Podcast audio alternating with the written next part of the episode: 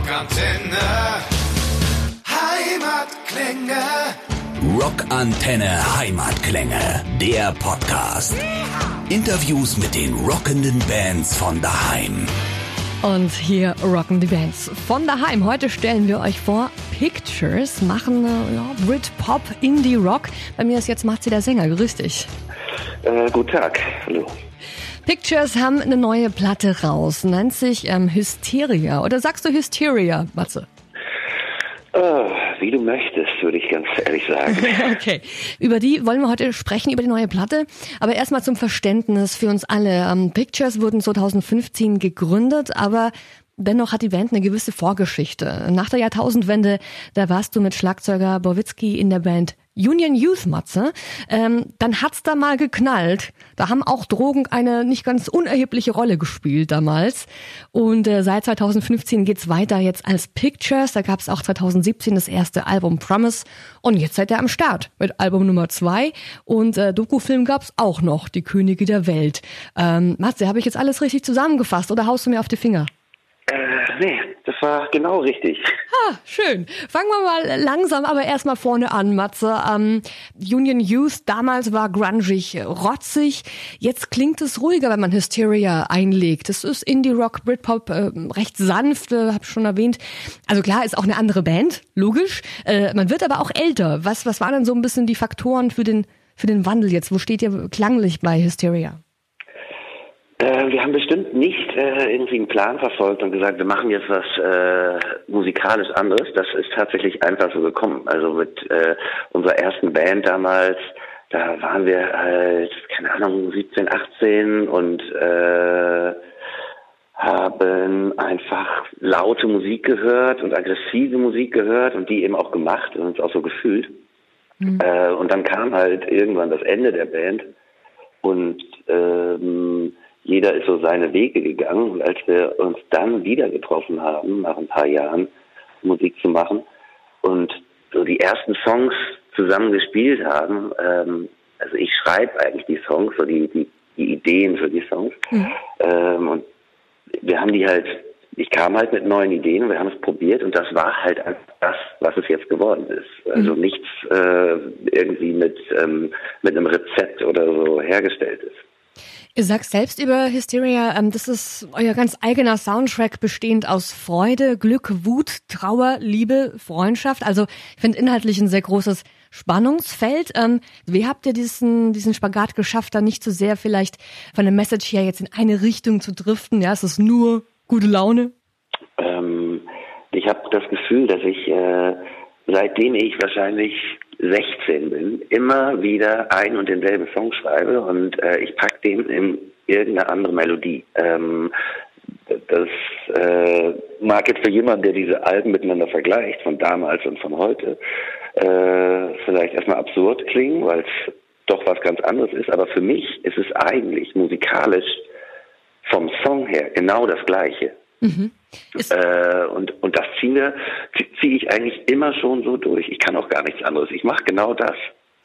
Ist es auch vielleicht so eine Art Suche nach der goldenen Formel oder wie kann man sich das vorstellen? Äh, nee, ich glaube tatsächlich genau das ist es äh, eher nicht. Ich weiß, dass viele ähm, das auch so sagen und immer nach diesem wahnsinnigen, diesem einen super guten Song suchen, diesem perfekten Song. Und das ist überhaupt nicht mein, mein Anliegen. Ich habe eher sogar immer das Gefühl, dass wenn ich mich so einer Sache etwas, so einer Sache näher, dass ich dann äh, zurückruder und sage, da will ich gar nicht hin.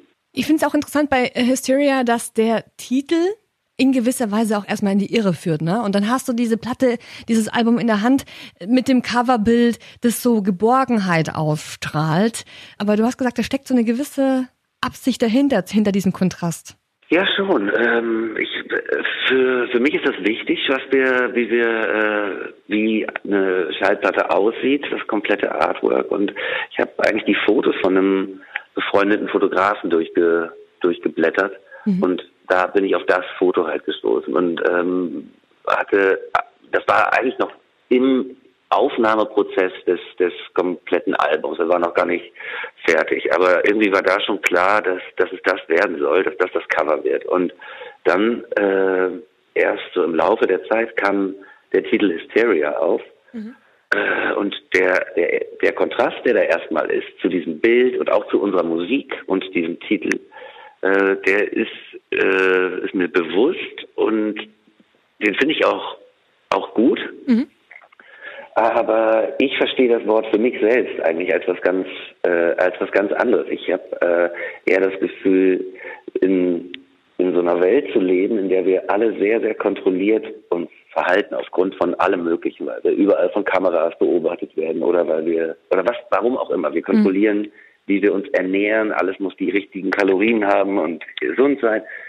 Ähm, und so, so wirklich, so wirklich richtig man selbst sein. Äh, ich frage mich manchmal, ob das, ähm, ob es das überhaupt noch wirklich gibt. Und für mich steht Hysterie eigentlich für einen, einen extremen Gefühlsausbruch. Und das ist etwas, was ich eigentlich vermisse. Interessant, weil ja, Hysteria, man erwartet tatsächlich, und das war auch mein Eindruck jetzt beim Einlegen der Platte, erstmal jetzt geht's ab. Also man erwartet irgendwie Ausrasten, Überschwang und das bleibt aber auf angenehme Weise aus.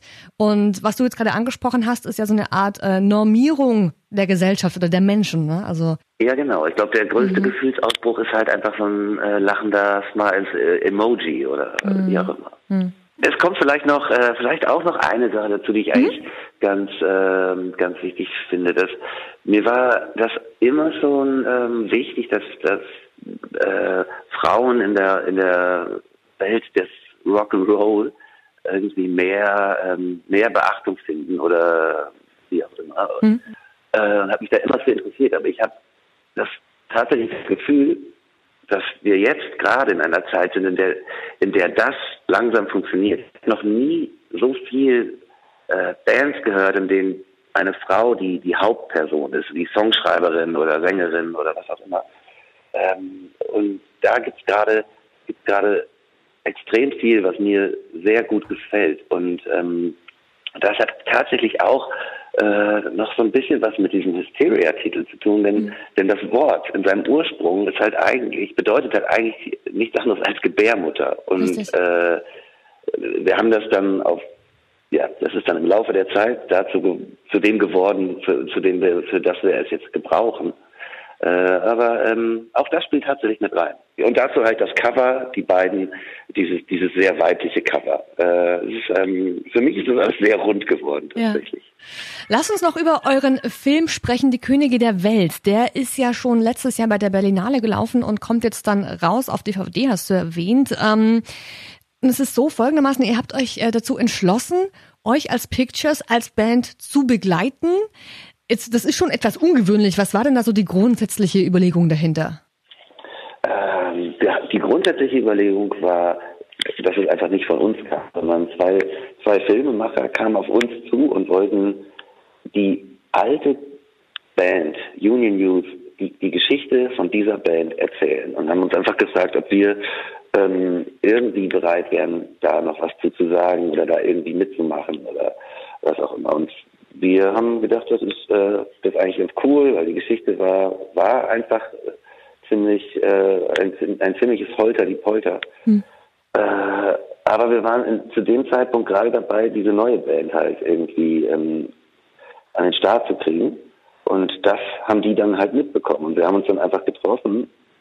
Und die haben halt ihren Plan über Bord geworfen und gesagt, wir würden gerne die alte Geschichte erzählen, hm. plus wie die neue Band entsteht nach äh, Jahren.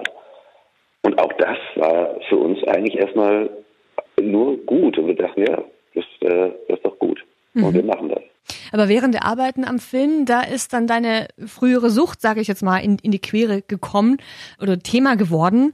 Und ihr habt euch dazu entschlossen, weiterzumachen mit dieser Arbeit und uns genauso zu zeigen, wie es ist, dich da bei der Therapie dann auch teilweise zu begleiten. Ähm, woher habt ihr diesen Mut genommen? Speziell du natürlich. Ich meine, man zeigt sich ja auch verletzlich.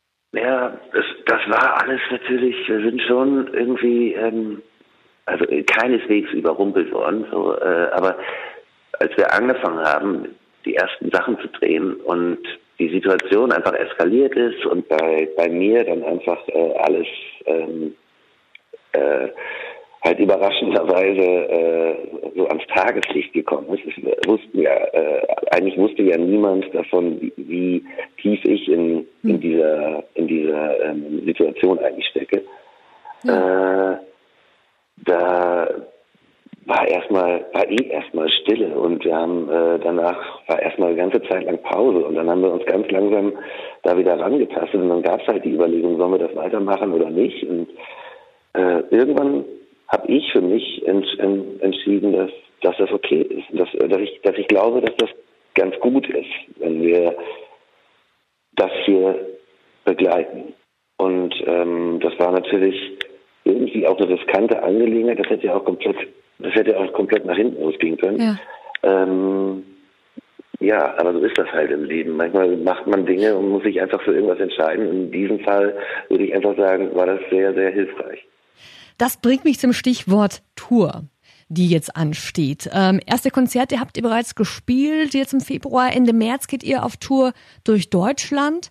Ähm, geht ihr, geht ihr da irgendwie anders ran als noch mit Anfang 20? Da, ich denke mal, man achtet mehr auf sich, horcht mal immer wieder mal ein bisschen rein, weil eine Rockband zu haben und mit einer Rockband zu touren, das ist, ist man verausgabt sich halt einfach. Also.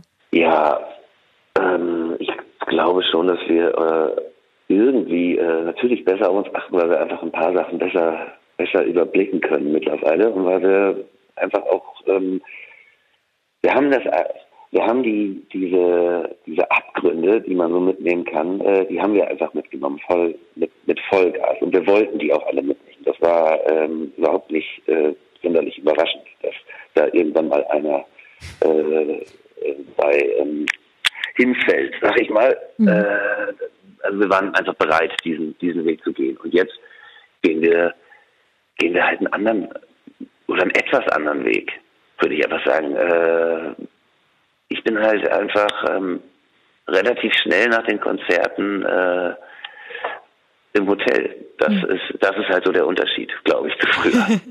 Nicht mehr auf dem Wackel. Auf dem Wackel. Ach so, das sagt man wahrscheinlich nur im Süden, ne? Auf dem Wackel, also unterwegs. Ach so, nee, unterwegs, ja, genau. Äh, das, auf dem Wackel, äh, auf dem Wackel, ich bin nicht mehr so wirklich auf dem Wackel, die anderen schon, aber äh, ja. okay. Vielen Dank, Marzo, für deine Zeit. Das war Pictures in den Heimatklängen auf Rockantenne.